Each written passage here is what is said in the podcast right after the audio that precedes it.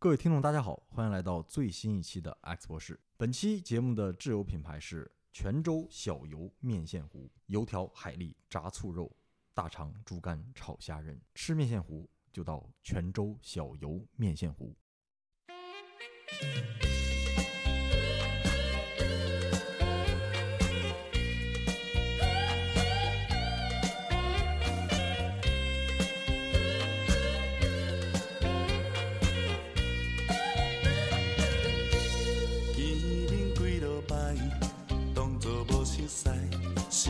在不应该。不应该我爱你在心内，毋敢讲出来，毋敢互人知。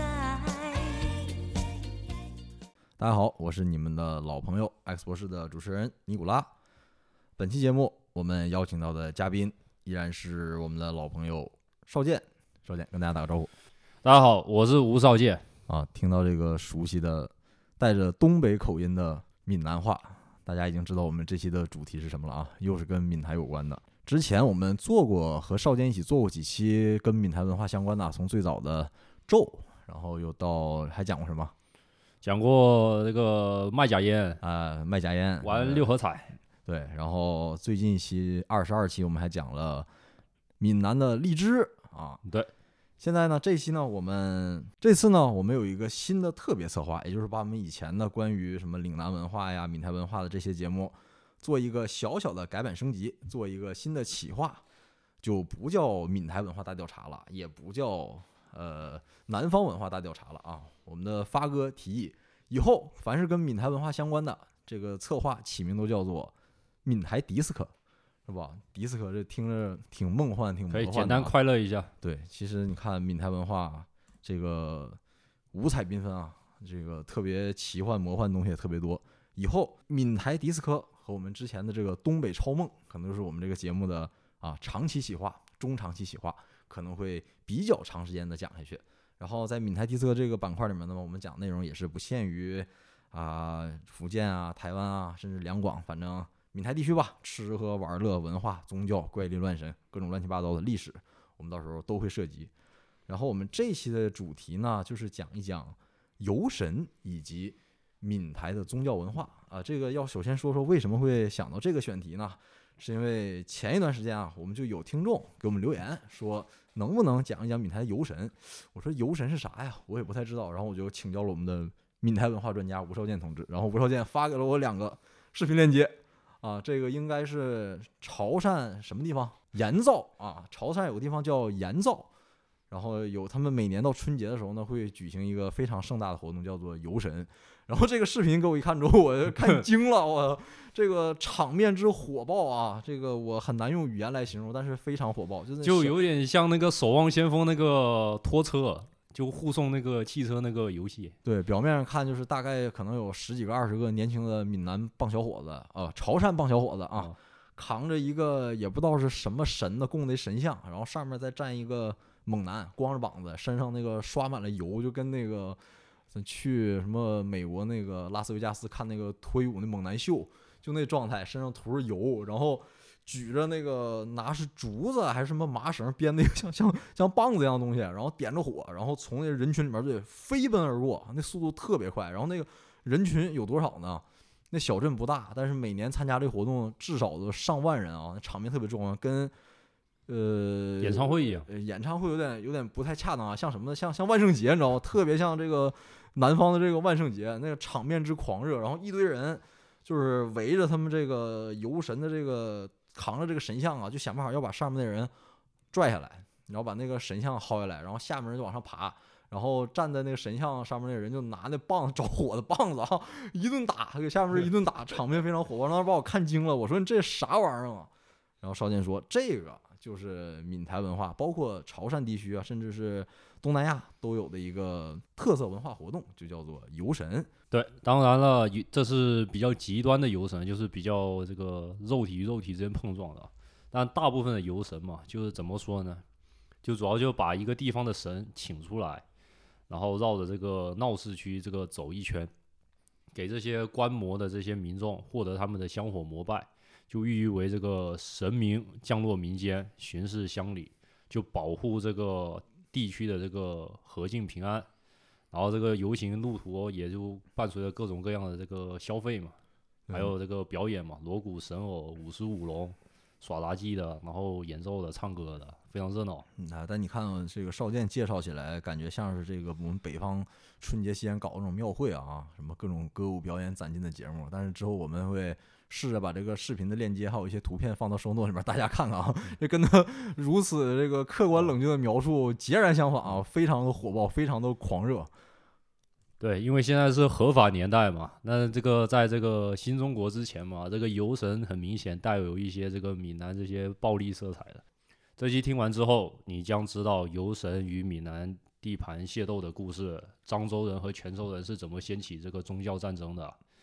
以及这个妈祖传教的过程中，福建人和广东人是怎么一起吃台湾人的。然后，同样的，你也会知道全世界最大的同性恋之神就是在福建。并且，如果并且你还能知道神仙的 KPI 是怎么界定的，闽南人对神仙的惩罚机制以及奖励机制是什么样的？我这头一次听说还有敢惩罚神的，是的，他老好玩了。你们闽南人是真猛啊，是吧？就就那个，比方说，如果你这个风调雨顺，就多给你香火；如果这个干旱严重的话，就是那个龙王庙，那个龙王要被拖起来打，哦，这差不多比较暴力，有些地区啊。太狠了，你这。嗯所以在讲游神这个小主题之前呢，我们先请邵建来，哎，简单给我们讲一讲闽台地区的民间宗教信仰到底大概是一个什么样子。因为我发现好像民间的宗教信仰和我们北方啊，包括中原地区的民间宗教信仰差别非常之大，不管是从形式上还是到内核。是的，是的，这个闽南嘛，闽福建这个结构，还是说这个地理结构，同样也是北边多丘陵，南边沿海嘛。然后另外说一个事情，其实在非常早的时候，福建也可以算作是一个汉族人殖民地。当时说什么呢？就是说这个羌族善于骑马，就是西北那些游牧民族善于骑马，而越族善于这个行舟，就说的这个闽粤地区这个擅长这个开船。哦，所以说大量汉人这个殖民开来之后，慢慢的最后就形成了福建这样一个格局。然后呢，其实就大量汉人为什么过来，就是北边战乱嘛，然后被杀的受不了了，只能就跑到这来了。而福建呢，恰巧这个这个经常这个有旱灾啊，有涝灾，还有瘟疫，所以他们在这个政府帮助不了他们的时候，他们就相信各种各样的神明，希望能保护他们。比方说观音菩萨可以救苦救难，土地公就是地方的一个土地神，地类似地方居委会，它可以保护你安居乐业。保生大帝可以给你消灾去病，然后妈祖可以航海平安。那其实是有非常非常多的神嘛，那可能有几个问题嘛。第一个，为啥不信佛教？第二个，为啥不信儒教呢？然后我查一些论文嘛，主要是说一个东西叫做远儒性。远儒性啥意思呢？就是不信你们中原那套玩意儿啊？对，就福建离这个北边太远了。儒儒教讲的是啥？就是学而优则仕。你学习好，你就当个公务员。这福建这个 离福建人不惜的考公务员，福建这个考试考好了，这个不知道去哪当公务员。然后，然后闽广地区嘛，福建和广东地区在早期，这确实是没啥文化、啊。这论文研究是这样说的：就唐后期，广东进士只有五个人，占全国百分之零点七，仅比广西人多一点。这个闽南更不用说了，这个福建整体的这个高知分子就比较少，所以大家对这个儒教本身就没有那么天然的吸引力。这另一个原因可能是这个闽台地区的人啊，历史上可能出路比较多，是吧？不一定非得北上去中原当官，是吧？我还可以考虑下南洋，是吧？去菲律宾，什么去马来西亚当一个土豪，或者当一个地主，是吧？要不你再再狠一点儿，你学学那个。是吧？平原王是吧？王延平是吧？去海上这个组织咱中国人的东印度公司，咱当海盗抢劫，这不比那个当公务员儿这个吃俸禄五险一金不来得快吗？对，因为这个这个早期嘛，古代嘛，这公务员考核主要考核你这个政治能力嘛。但在当时福建嘛，大部分的就业就属于这个实业嘛，所以考核并不能反映福建人聪明才智，更多什么渔民、海盗、商人是吧？我们后面也要说的这个福建在东南亚的大殖民史，这都是无法用考试成绩来考核的。对，而且福建历史上一直说这个闽南话呀，什么客家话呀，可能跟北方官话差别实在太大了。估计哪怕你考个进士啊，考个啥的，一见皇上一张嘴，哦，闽南话，然后皇皇帝听不懂啊，你这对这是一个原因嘛，儒释道嘛。再说一下这个佛教嘛，福建佛教没那么兴盛嘛。换句话说，为什么福建就是宗教那么开放，而不是佛教一家独大嘛？其实，在那个五代时期嘛，有个叫闽王王审知，就他们当时在北方这个到福建这个搞这个小国家的时候，这个当时福建的佛教是特别厉害的，就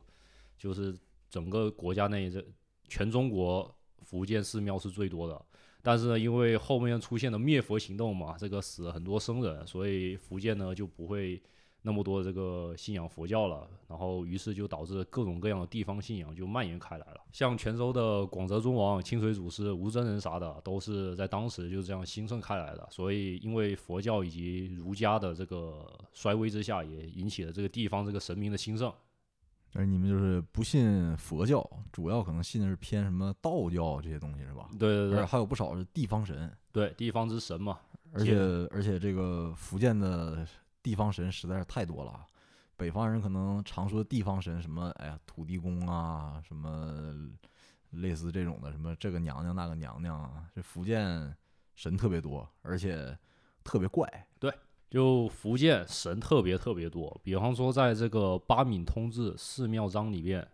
一百多位这个福建的民间厨神中，负责了各种各样的职能，比方说这个祈雨啊，祈祷这个太阳啊，在祈祷这个风和日丽，在祈祷这个疫情去散，这个特别多，有就有六十九个，就六十九个神，他都有自己的主营业务，等于说神呢就是福建人的公务员，可以这样讲。啊、你们那边神这个分工比较细致，对就还有另外一个原因，为什么福建人需要这么多的神去保护他们这个安宁？就本质就是福建就当时的基建并不好，这个北方如果政府部门要派一些这个这个部队过来帮助福建这个救灾的话，挺难的，所以福建人只能祈祷神明。福建当时的这个灾害是特别恐怖的，不像现在刮个台风啥的，你你就被风吹一吹。当时是整个这个农田全给你吹走了，那个茅屋啥的都给你掀翻了。是然后小孩都吹没了，然后就后面就人吃人了，直接。那会儿也没农业保险是吗？哦，没保险，然后各种各样的神嘛，那个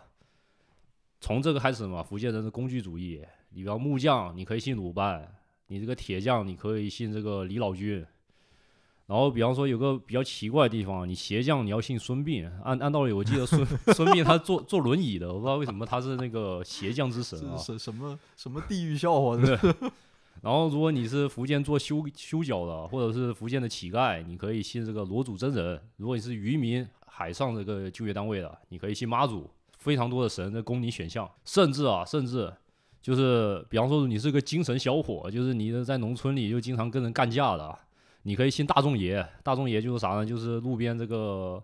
这个惨死的枯骨啥的，就俗称好兄弟嘛。就是闽南民间，你见地上如果见到白骨啥的，都是好兄弟是吧？要把它供起来。如果就是你你喜欢好友洞狠，你就可以完全就是捡几个骨头，你说把这个大众爷拜起来，他就可以保护你。甚至啊，你作为一个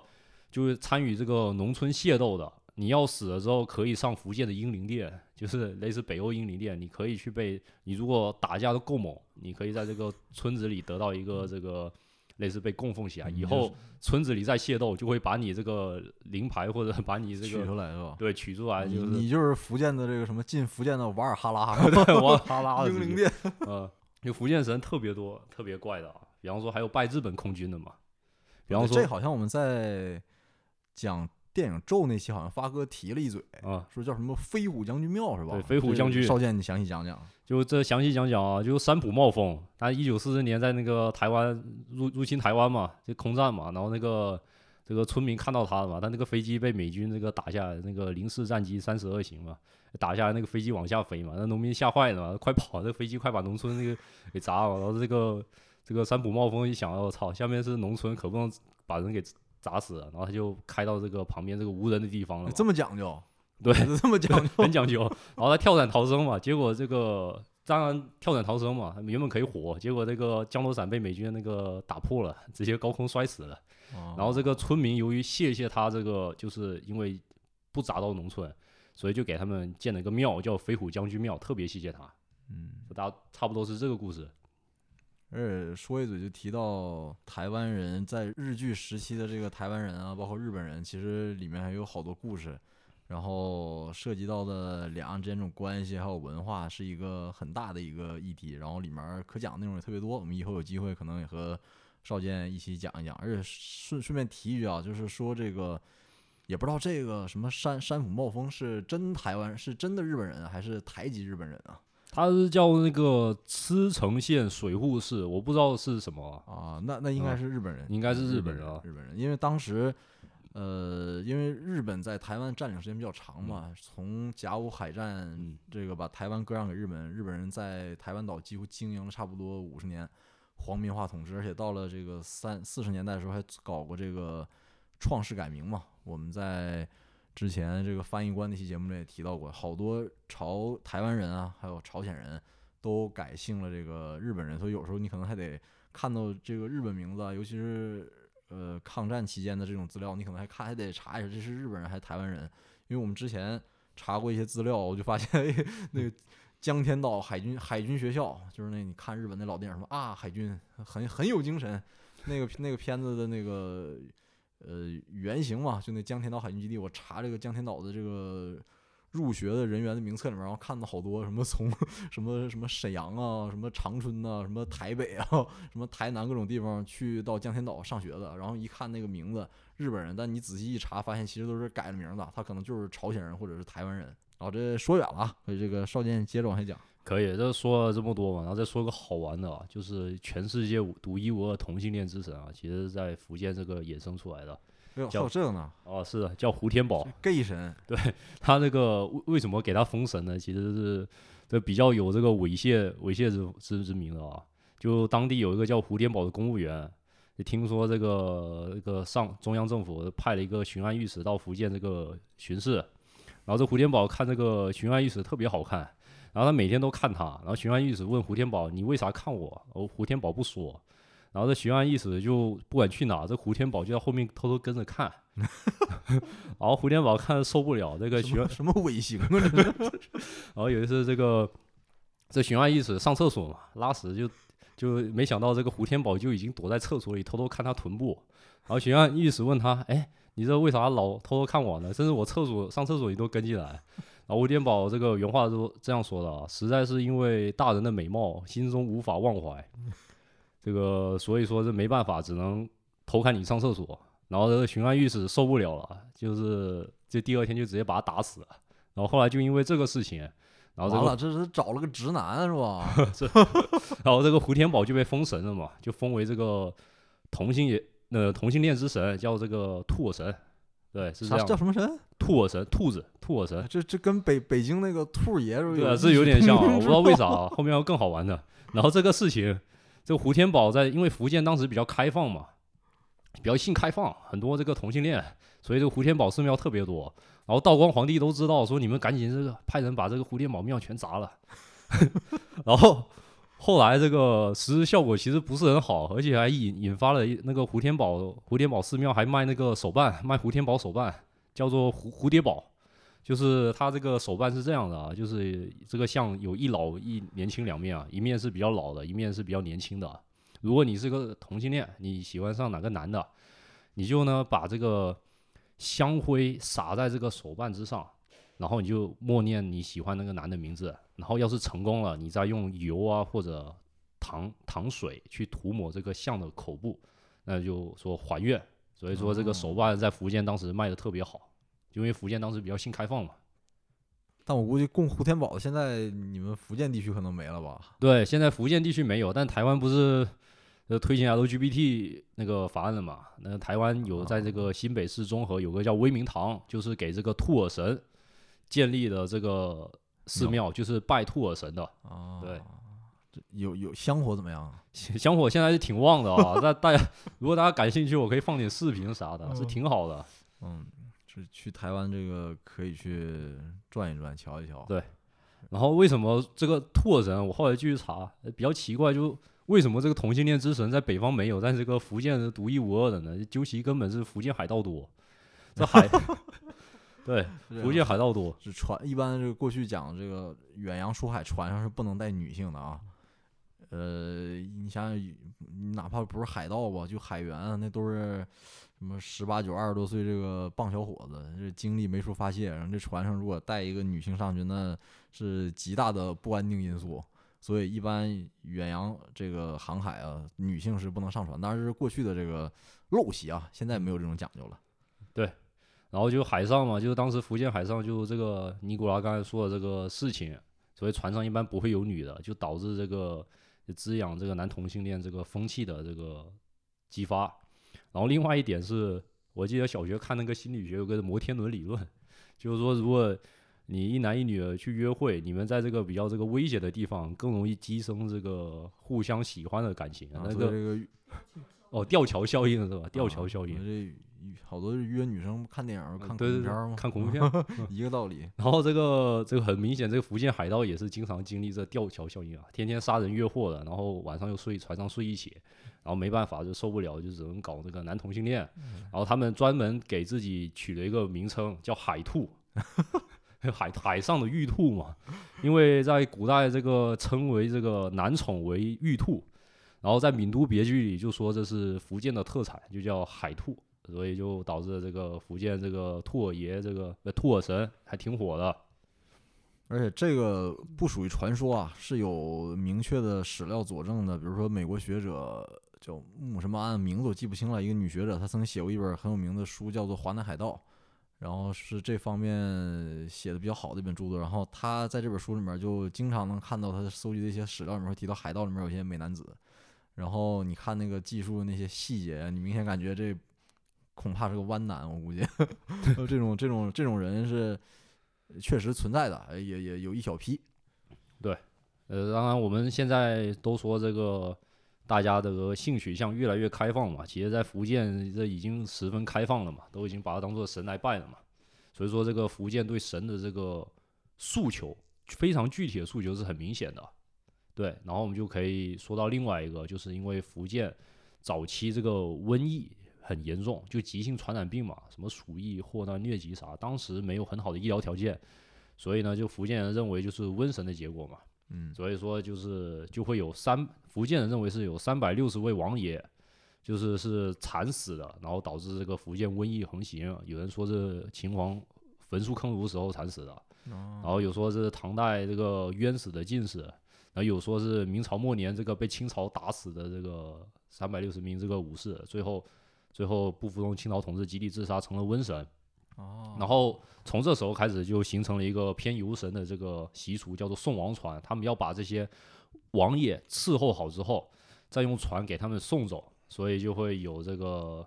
就是比较这个福建早期的这个游神的一个发展。呃，宋王船这个大家如果感兴趣，可以上网搜一搜，能看到好多这种视频啊，包括图片资料，还挺壮观的。这个福建人得先真造船啊，我看那个尺寸和真船应该差不多，就是按照福建过去古代那种什么。呃，什么福船呐、什么闽就是福建那一带常用的几个船型，古船的形制造好，然后一什么船舵呀、什么帆呢都有一应俱全，然后造特精致，供完之后我看就推到海边烧了，是吧？对对对，是这样的，是这样，非非常的那个宏伟。大家如果有兴趣，可以去福建找个这个相应的节日去体验一下，特别好。然后所以说这个游神为什么要把这个神拖出来巡游呢？把神带出来巡游，本质就是求个安宁嘛。对福建人来说，就是求个平平安安。福建人朴素的思想认为，就是大部分的事情他们是人定胜天的。就我可以去远洋远那个，我可以去东南亚发展，我可以在福建这个从商，我同样也可以去台湾去当时去开发台湾。但是呢，有一些不确定的因素，比方说瘟疫啊，比方说这个。比方说这个灾害啥的，我就需要神的帮助。我就说神，你把我后面的这些不确定因素保保佑好了，我就可以放心的去做前面的这个开垦工作了。尤其是你像古代闽台地区这出海做贸易啊，或者要么做贸易，要么就是抢劫，或者是开拓殖民地，都是属于超高风险活动。那年头航海技术是吧？是，也没也没 GPS，也没卫星电话，出去指不定哪天就掉海里就喂王八了，这绝对高风险活动。没有发展出这个商业保险嘛，是吧？只有这种精神保险是吧？对，比方说商业保险，如果你是这个荷兰东印度公司的，你有一艘货船嘛，你可以花点这个花点钱去给这个船做个保险。如果船遇到灾害啥的，船沉了，你可以获得一笔赔偿；那船没沉了，你肯定就安全了嘛。但是福建当时保险业没可能没那么发达嘛，所以就需要这个神的保险去保佑他们。然后说到这个保险嘛，那当时最高风险的行为是什么？就是去台湾殖民。因为比方说，如果你玩一些游戏，大战略游戏，比方说你玩维多利亚或者玩这个欧陆风云四，你都会发现台湾被界定为一个待殖民地，在明清时期，就因为当时台湾还是原住民比较多嘛，需要很多这个汉人去殖民开发，因为台湾是宝岛，特别多资源。然后于是就很多当然，这里面用这个殖民可能不不恰当啊，这可能是游戏里面的设定。呃，实际上台湾嘛，这个我们的祖国的宝岛，这个只能说是有一批大陆人啊，到这个台湾岛进行一些开拓活动、开发活动。可以开拓开发，所以说是台湾地区开发的时候嘛，就是大量福建移民涌入，大大家一开始干得好好的嘛，以为这个新新大陆嘛，田园牧歌就完事了。然后有些土著人有一些这个不太好的习俗，他们每到一定节日就要出草。啥叫出草呢？就是这样说的，就是这个猎番人野人就把你这个出来就把你脑袋脑袋割了，脑袋割了，然后呢去做那个祭拜、建寺庙啥的。嗯，这个呃出刚才少剑提到这个出草，其实就是相当于就叫猎头。嗯，这是一种就是很多古老的这种，也不能说游民族吧，就少数民族都有的一种传统。然后你比如说像印第安人是吧，割头皮嘛，也也是猎头。然后包括南洋，南洋好多地方，尤其这种岛屿性质的国家，都存在大量的这种所谓的猎头民族。然后说到这个出草猎头啊，呃，有一部台湾拍的电视剧，呃，叫做《斯卡罗》，不知道大家能不能找到。然后你要感兴趣的可以看一看这个斯卡罗那个故事的开篇的引子，就是应该是美国人开着这个商船到台湾做贸易，然后结果遇到风暴，在南台什么地方搁浅了，然后上岸求助，结果不小心遇到了所谓的生番啊，就是当时当时称之为生番，其实就是现在高山呃台湾的高山族嘛，那些少数民族，然后遇到他们出草，然后就很很不幸被被抓到之后就割了人头，然后后面引起了一系列很大的国际争端嘛。当时呃这个美国的罗妹号，然后大家感兴趣的也可以搜搜这个剧或者看看这个相关的资料。对，与此同时嘛，就衍生出了两种对付这个土著的方法。第一种也是祭出了神明，当时有个叫吴凤的官员，就是遇到土著来这个除草割脑袋了，那个吴凤就尝试跟他们交流，说你们回去，我明天把脑袋给你。然后吴凤呢就不知道哪里搞了这个死人的脑袋给他们，然后这个土著就满意了。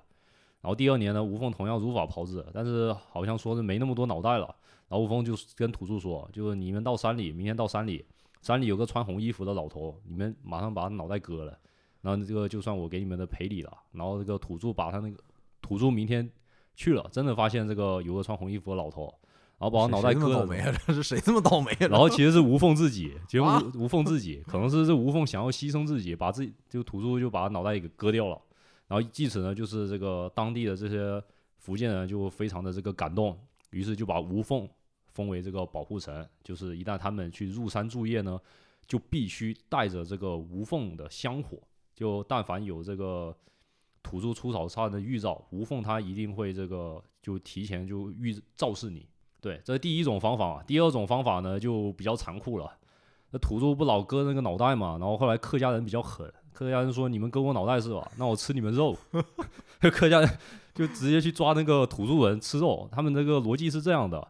为什么我们这个汉人会被土著人给吃呢？就是因为我们身上没有土著的那个气息。但如果我们把土著的肉给吃了，然后我们就可以拥有他的气息，土著人就不会再割我们的肉了。然后这个客家人就就割了嘛，然后吃掉，然后发现哎呦我操，人人肉真好吃。然后于是当年这个清朝时候，这个台湾的主要一个这个特产就是番肉。我们知道番薯嘛，就是地瓜，那番肉啥就是野蛮人的肉。嗯，对。然后而且这个福建人开发了各种各样这个翻肉的这个料理方法，这个有机会咱们可以讲，比方说翻糕嘛，就把这个内脏啥的嗯煮成糕，这个肉肉酱、人肉酱是吧？然后就然后翻边嘛，翻边就是不解释了，就翻不解释，翻下水嘛，就是各种各样的肠子、内脏啥的。嗯然后像那个胡适他爹叫胡传，一八九二年去台湾当官，受不了了，就胡发现适他爹当年在台湾做过官儿，好像做当过一段时间官儿。对，普里嘛，普里发现有人在菜市场卖人肉，卖的特别贵，比那个鹿肉还贵，每每每两卖二十文，而且还得排队排队预约才能买到。他这个原话是这样的啊：每肉一两值二十文，买者争先恐后，顷刻而尽，就瞬间就卖光了。然后剩下的料呢，还被煎熬煎熬旗鼓为膏，为之翻高。这个官屡次禁止，这个民众都不听从。然后这个这个闽南话就有一句叫做“杀一名生番，叫赢打几只肉”。然后于是这个台湾有个俗语是这样讲的：“杀一名生番，叫赢打着几只鹿。”这个闽南话咋说？我不太会了，就是说就是你杀一个土著，你这个比杀几只鹿都还赚钱，因为特别好吃，特别好卖。然后这个这个根据许多这个记载。这个人肉到底好不好吃呢？这个吃过人都赞不绝口，因为 因为人肉它那个自带咸味，呃，就是反正就高蛋白。然后后续的我们这个关于这个吃人的这个东西，如果大家感兴趣，我们可以多多聊一些啊，专讲一些对食食人史是吧？是好。然后与这个番番有关的，还有个有意思的，就是也是福建人他那个传教的过程。福建人不是有妈祖什么的信仰嘛？他就到那个台湾，就问这个土著，你喜不喜欢这个信仰？你要不要拜这个妈祖？然后那个记载是这样的：这个居民所奉依汉人供天后神像，然后这个古文是这样记载的：啊，居民所奉依汉人供天后神像，因与汉人时相往来，学习甚熟，所说汉语甚好，这个服饰也越来越像现代。这啥意思呢？就是说。这个土著开始拜了天后之后啊，就越来越这个现代化了。虽然这个口音还是有些土著的，但是与汉人越来越像了，所以大家就交成好朋友了。那么如果不拜妈祖呢，就是说就是为受人欺凌，极其乡愁，仍是从前习气，就是依然是这个土著。那怎么办呢？就杀杀了，拉去菜市场卖掉了。信信妈祖，你就不算这个土著了，是吧？属于开化了。然后你就不信妈祖，就接着吃，是吧？对。然后所以说就后来嘛，这个这个土著到处被吃，所以台湾这个土著越来越成这个少数民族了嘛，这是一段很残酷的历史。然后清朝的时候嘛，台湾对大陆的这个货品之中嘛，卖的特别好，就是用水缸包装的这个原住民的腌肉，从台湾鹿港出口到厦门，特别特别抢手。然后一八七五年的时候，吴光亮率清军就打来台湾嘛，呃，打打土著，叫做这个。起密番讨伐战役，这个打完之后，土著都干嘛呢？全部都通通吃掉，死掉土著全部都通通吃了。哎，还有个问题，少剑，刚才又听你说了，别的地方的老百姓都是供神啊，特别这个尊敬神，只有你们闽台地区这个还敢给神下 KPI 是吧？完不成 KPI 还得还得打是吧？是这个可以说说比较这个暴力啊，就福建有些地区，它那个宗教信仰，它的逻辑非常简单。你作为神，你是一个就是非常善良的嘛，要保护我们老百姓的。那么如果你不保护我们老百姓，说明你这个神不够格，不够称职，所以神必须敬业。那为什么游神？大家可能看游神总是游那些就非常有名的神嘛，因为优胜劣汰，这不有名的神自然就不会被拿出来游了。所以说只有牛逼的这个当地神才能去去这个一个绕境绕境巡游，就是老百姓给你定 KPI 是你的福报，对吧？就比方说，举个例子啊，就是在这个古代，这个一旦出现旱情，就有一个习俗叫做晒菩萨，就是地方那个庙里那菩萨，如果你老干旱，我去拜你，你不给我下雨是吧？我第二天直接把你拉出来晒太阳，我我没水喝，你也得晒的，吧？你也得晒。然后这个闽侯县还有这个王天君这个神像嘛，你不给我们降雨嘛，我就把这个神像放到这个农田里，让那个太阳晒。他们认为这个王天君如果受受不了暴晒，快中暑了，就会命那个龙王爷下雨，就会求。然后漳州有的乡村嘛，他是他是将那个夏庄王宫的神像拉出来晒太阳，还拿那个给他挠痒痒，你知道吗？拿那个胡须扎 给给他挠痒痒，让他受不了。这是什么向上管理是吧？对。然后还有古田县嘛，古田县如果遇到干旱，他是不仅要晒。那个晒菩萨不仅要晒菩萨，还要请那个乐队敲锣打鼓的，就整整游行一周，就沿路那个农民这个焚香烧纸，这个求拜，就祈求这个菩萨这个显灵赐这个雨水。然后最最牛逼的是这个漳平、大田、江乐等地啊，有个叫做渡河化雨，这啥意思呢？旱灾嘛，你们龙王不是不给水嘛？他们认为这个龙王是住在河里或者住在海里的，因为他们就是在这个祭品完之后。就研发一种毒药，叫做鱼藤精，就是反正就是一种高污染的东西，就扔到河里，这鱼不全部都死在那个那个浮在水面上嘛。他他们觉得这个把这个龙王这个这个子民这个全部都毒死之后，龙王就会很生气，就来兴风作浪，就来降雨。但是这种毒河就容易污染水源嘛。然后后来就是有的人就喝了这个毒河水自己死，然后又闹瘟疫，天罚是吧？不是他们喝了这个毒河水之后又闹瘟疫，又得请那个瘟疫神嘛，所以这个比较麻烦。后来这个习俗慢慢就没有了，所以是这样的。后面还有我们会继续说，但是说呢，什么神是最牛逼的？那明显是妈祖，妈祖真的是最强的一个神，特别牛逼，不管是这个战斗力还是这个保护人民的能力都特别好，就无敌，只能说。就比方说，在这个一零八六年嘛，这个莆田新化湾这个群众就遇到这个海寇了，海寇来了，就来了一大批。然后妈妈祖干嘛呢？直接这个突然吹起大风，就江口妈祖庙，老百姓祈福完之后，妈祖庙突然吹起大风，这个海寇船只就原本在港口那个叫嚣嘛，全部都吹到海里去了。神风，对，这个这个是真实的故事啊，但是可能是和妈祖巧合、啊。嗯，不过还有各种各样的事情，比方说肯定是巧合，你知对道为啥应该吗？为啥？老百姓供妈祖，那海盗也供妈祖，这相当于香港的黑社会和警察都供关公。我有一种可能性，就是老百姓对妈祖这个更加虔诚，所以妈祖就帮助老百姓。你比方说日军，他肯定不供妈祖嘛。就台北，就台北嘛，那个日军打那个台北，然后打到那个关渡宫，那个老百姓说你你别打这个关渡宫，里面是妈祖。日军不信，拿那个火把那个妈祖庙给烧了。然后烧完之后，这个庙宇神像啥都没事。然后当天参加放火的日军，这个后面就是突然就死掉了，这个也是有记载，也许是巧合啊。然后同样的，妈祖还可以治疗瘟疫，就是如果你有瘟疫，然后绍兴三十年一一六零年的时候，就莆田白湖渡这边流行瘟疫，然后大家就只能拜妈祖，然后有个人就得到妈祖托梦，说这个这个某个地方有个甘泉，你如果把它挖开，然后就可以治疗瘟疫，然后他们就明第二天大家就真的在现实中去挖这个泉水，结果真的有泉水，然后大家喝之后痊愈了。这个史料记载是这样，也可能是巧合，但我觉得可能是就他这个挖到了一个纯净水嘛，瘟疫可能是这个水质不不干净嘛，啊，对，比如说霍乱是吧？对对，呃然后获得纯净水，水井在厕所旁边是吧？喝完就窜。对对，喝完这个纯净水之后，慢慢的靠这个身体免疫力，大家都好了，所以这个应该也是巧合啊，就是因为这个妈祖特别特别火，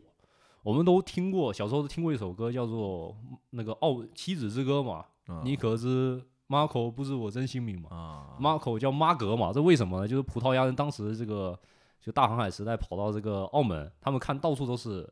妈格庙。妈格庙，他们想，哎，这个地方是不是叫妈格？所以就叫妈口。啊妈格其实啥意思呢？就是妈祖住的地方，就叫妈格，哦所以澳门就叫做妈口。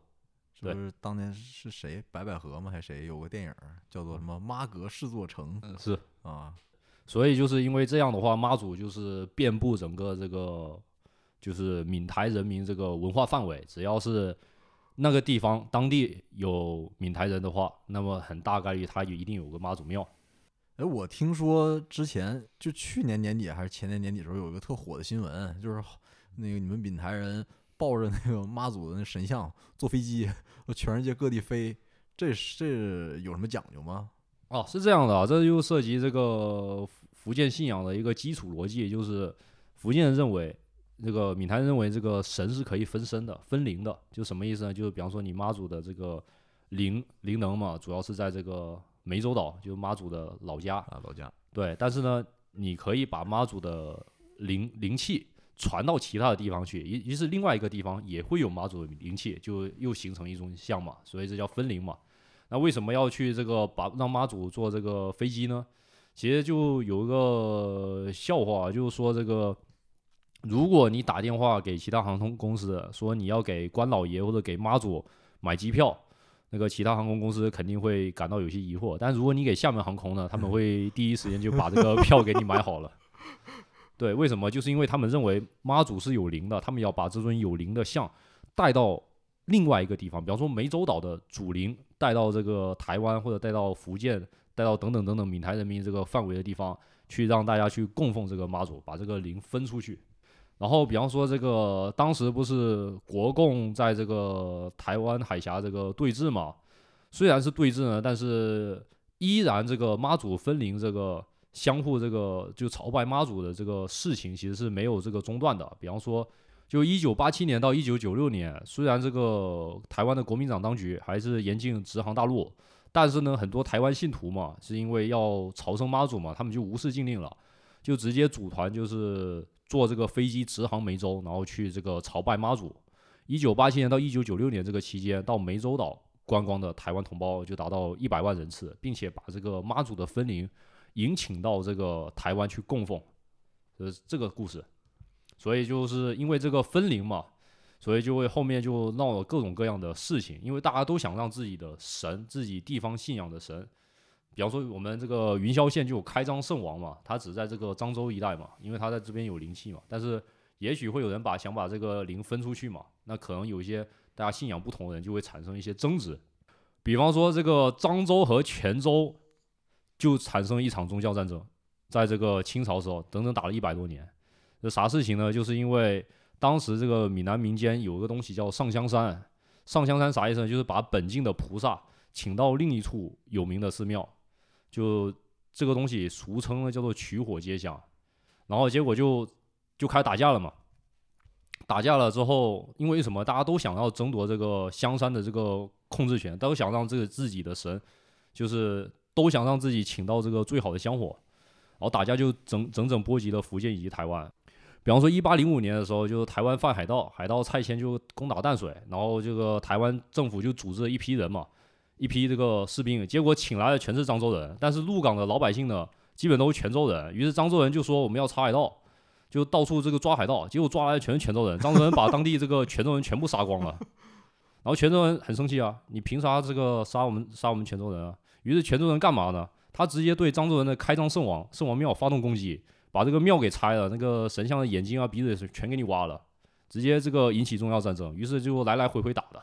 然后甚至到了这个，甚至大家还请了祭童。祭童啥？就是一个人宣称自己获得了神明的启示，在这个做法之后就可以，可能是变成这个三太子，可能变成二郎神。啊，然后于是记载，鸡童就相当于是闽南那边跳大神呗。对对，跳大神。于是有一个地方志的记载，就是祭童请出来之后。神助泉州人，请来突然天兵天将下了二十一个人，直接把漳州人全部打趴了。然后这个记载应该是无稽之谈啊，但是也说明了这个全漳这个宗教战争的这个械斗啊。那现在这个游神嘛，肯定这个比较这个守法的嘛，大家也是其乐融融的嘛，大家都是为了这个信仰嘛，去在某个节日时间节点聚集起来。去相互的这个获取这个幸福啊、快乐啥，所以就不会像早期当年那么这个暴力了。哎，现在闽台游神是不是还是集中在春节左右啊？没有，其实是比方说你这个春节之后，你这个初一到初十五就会经常有各种各样的游神，就根据你那个根据你地方这个约定啊，每个地方都不一样。对你比方说你要拜天公、拜地公，然后拜赵文公。你要拜各种各样的神，都是在每每就是每一天都都会有安排的。然后可能后续你还有一些别的游神，比方说开船前你要游神啥的。游神它本质是啥？就是当你需要信仰的时候，大家都需要信仰的时候，某个地区都需要信仰的时候，就会请一尊神出来绕一圈，获得都共同获得这个信仰，就有点像这个 buff 加持嘛。嗯。然后说一下这个游神嘛，游神它就有各种各样的玩法嘛。我说和平的玩法，我觉得可能不没那么有意思，就是就没那么这个吸引这个听众的这个耳朵。那我直接说个最暴力的，最暴力就是我节目开头提到那个，是 潮汕地区盐造的托神是吧？对，托神这个由来已久啊，就是清朝乾隆年间嘛，就是农村里有个渔民，他在浅浅海上这个捞捞鱼嘛，突然突然捞到一尊神像，就非常的威武，然后就把这个神用拖的方式，就是渔网拖的方式捞了上来。然后他向神像祷告，如果你能帮我捞得满满的这个一篓的鱼虾，我就把你这尊神带回去。然后当天就果然这个鱼特别特别多，然后于是这个村民就把安置在这个村中神庙供人朝拜。然后于是呢，大家就认为，大家就认为啥呢？就认为这个拖的这个过程，拖的这个过程让让这个渔民们获得了这个鱼。所以后来呢，一到游神的日子，这尊神便把他安置在这个村中神庙供人朝拜，就香火特别特别的旺嘛。哦，然后就是后来有个事情，就是这个渔民嘛，他就是游神的日子到了，他按道理这个要宴请乡人嘛，但他没足够的钱嘛，他觉得很生气。这我都把你请回来了，我现在还这么穷，那说明你这个神不敬业啊。于是他非常生气，他那个带了根绳子跑到神庙里，把整个神就是拖了出来，直接直接拖出来，然后这个直接过过洋了，把这神整个偷走了。然后于是呢，这一年盐造就是特别赚钱。自从这渔民把这神给拖走之后，盐造特别赚钱，五谷丰登，然后这个鱼捕的也特别多。然后这个村民也回来说：“哇，太好了，我们在我在这个南阳发财了，就因为把这个神给拖走了。”于是呢，就是每到这个游神的日子，大家都要用这个抢神的方式，就拖来拖去。大家认为就是这个老爷他喜欢拖，就越拖的话，这个这个香火就越旺，这个越拖的话，整个村子这个越能发财。老爷喜欢 SM 是吧？对，越被人打越爽。所以说就是就俗谚云“言造神欠拖”，就是 这话啥意思呢？就是说你不打不成器，所以就有拖老爷这个习俗嘛。然后呢，就就后面还有这个就抢老爷嘛，就是大家不游神不是抬一尊老爷嘛，于是这个就分成两派两派这个攻防双方嘛。防守方要在这个老爷上面这个赤身裸体，上面涂满豆油，手上拿这个类似这个麻绳之类的武器，然后保护好神。然后下面的进攻方要就要派一批人，然后去抢这尊神。于是大家就会因为争抢的过程中互相打架。对，这真打，这这真打，真拿鞭子抽。全武行那嗯个，他拿那武器也看不出来到底是啥东西了，麻绳还是竹子，反正看起来像棒子又像鞭子，然后上面那个点着火，这个我感觉抡头上一下，就得打出一大包来。对，而且他们这个每年这个盐造，呃，也不光是盐造啊，可能有一些和盐造比较类似的这种组织脱神活动的，呃，这种地方啊，呃，组织都比较严密。看起来这个感觉像是球赛，你知道吗？就是分这进攻方、防守方，然后扛着这个神像跑的这队啊，全是这个清一色的，就是棒小伙子。然后我之前还看过有一个那视频，嗯他们全统一着装嘛，嗯不然被误伤了也不知道你到底是谁的人。那人实在太多了，那现场几万人，然后围着那个像小轿子那东西，然后你得从那人群里面冲出去，然后统一着装，然后全穿那个一身白，然后我就特意把那个视频暂停，我说看看他们穿的什么衣服，然后我一看，你知道穿啥吗？穿啥？那白色的 T 恤上面写台甲，然后就相当于那个台湾的这个甲级甲联赛是吧甲级联赛踢足球穿着台湾球队的衣服。然后还还有一些好玩的啊，比方说在潮安县卧石村，还有一个叫做脚老爷和冲老爷的习俗。就当地有个俗语叫“卧石老爷遇时遇经”，啥意思呢？就是正月初九到十一嘛，就是游这个卧石乡邻要，就是卧石要游神，然后大家干嘛呢？就把这个神像扛起来，就不断的去砸呀、去撞，然后把这个神像用绳子这个套住颈部，就拖着这个来回跑，然后还要往地上摔、地上砸，哦所以是怪不得叫冲老爷啊，跟跟冲犄角是一个意思是吧？所以就是在这这个过程中，这个这个活动里面，农村人们可以随心所欲的折磨折磨自己平日里诚心礼拜的偶像。当神像被送回庙中的时候，基本上就是什么手啊、腿啊全部断掉了。那农农村人们就特别高兴，说是这个神像越破损，这个农村的这个农村的这个经济实力就会越来越兴旺。所以说，这个神也是这个挺辛苦的啊。这当神也分三六九等是吧？也很不幸是吧？分到你们那片儿是吧？这挺惨的，别人都天天香火供着，你这个逢年过节得 被牵出来挨打。所以说，你看这个这个纵观这个世界各地这个宗教传播的过程嘛，比方说这个基督教就请一些这个神父到处去宣讲嘛，然后这个中世纪还有这个伊斯兰教和这个圣战嘛，和这个基督教圣战是吧？因为呃，对，那福建比较不同嘛，福建就通过这种和平的方式，比方说游神，比方说这个建庙的方式，呃，建到了各各个地方，世界各地都你或许都能看到这个福建、广东以及台湾地区的人所建的这个寺庙。这包括在日本，这个郑成功也是应该是被拜起来，对吧？你我那这个平阎王嘛，王延平，王延平，所以说这个福建人对宗教这个信仰其实十分朴素的，就是你做好事，多帮这个社会，你就可能成为这个神。比方说这个郑成功是吧，在日本被拜起来，在我们这个厦门他同样在这个鼓浪屿也有一尊这个雕像，大家去敬重他，不一定是神啊，但大家就是敬重他。所以说呢，如果你在闽台地区，你想成为一个是受很多人敬仰的，包括你死去之后，还是依然会有人很多人朝拜你，很多人这个选择记住你，那么就很很简单的方式就是，啊当神是吗？对成神的过程是啥呢？就是做好事，做好事，就是做好事，然后以及这个或者你这某个方面实力特别强，然后你又不会去祸害别人，那么你很有可能就会被这个拜起来嘛。所以刚才我们也是听少剑讲了这么多，从游神引出来的闽台地区的宗教信仰，它的形成啊，还有期间的一些各种趣闻奇谈。我们觉得我们这个策划的名字起的确实也是非常贴切，闽台迪斯科确实挺光怪陆离的。嗯，像这样的故事其实还有很多，受这个这期节目时时长所限啊，我们今天就大致讲那么多。其实这里面好多这个每一个点啊，这细展开出来都可以做一期节目。这个大家不要着急，可以记下来，然后那个也可以在后台给我们留言啊，提醒我们你们想听什么，我们就把少剑找来给你们讲一讲。然后闽台迪斯科这个板块呢，之后也会一直延续，然后我们会保持高频率的更新，然后也希望各位听众能够多多收听，给我们多多留言。然后，那我们这期节目就差不多到这里了。嗯、下期讲什么呢？少剑？不知道大家可以留言说一下，不然的话我可能会讲一期福建海盗是如何这个打败这个荷兰人的，或者是讲一期这个福建人是怎么去吃人的，行可能两期。行，反正听众你们就留言吧，你们不留言呢，我们就随机看着讲了。是，行，就这么着了。那这期嗯节目就到这儿，拜拜。拜拜。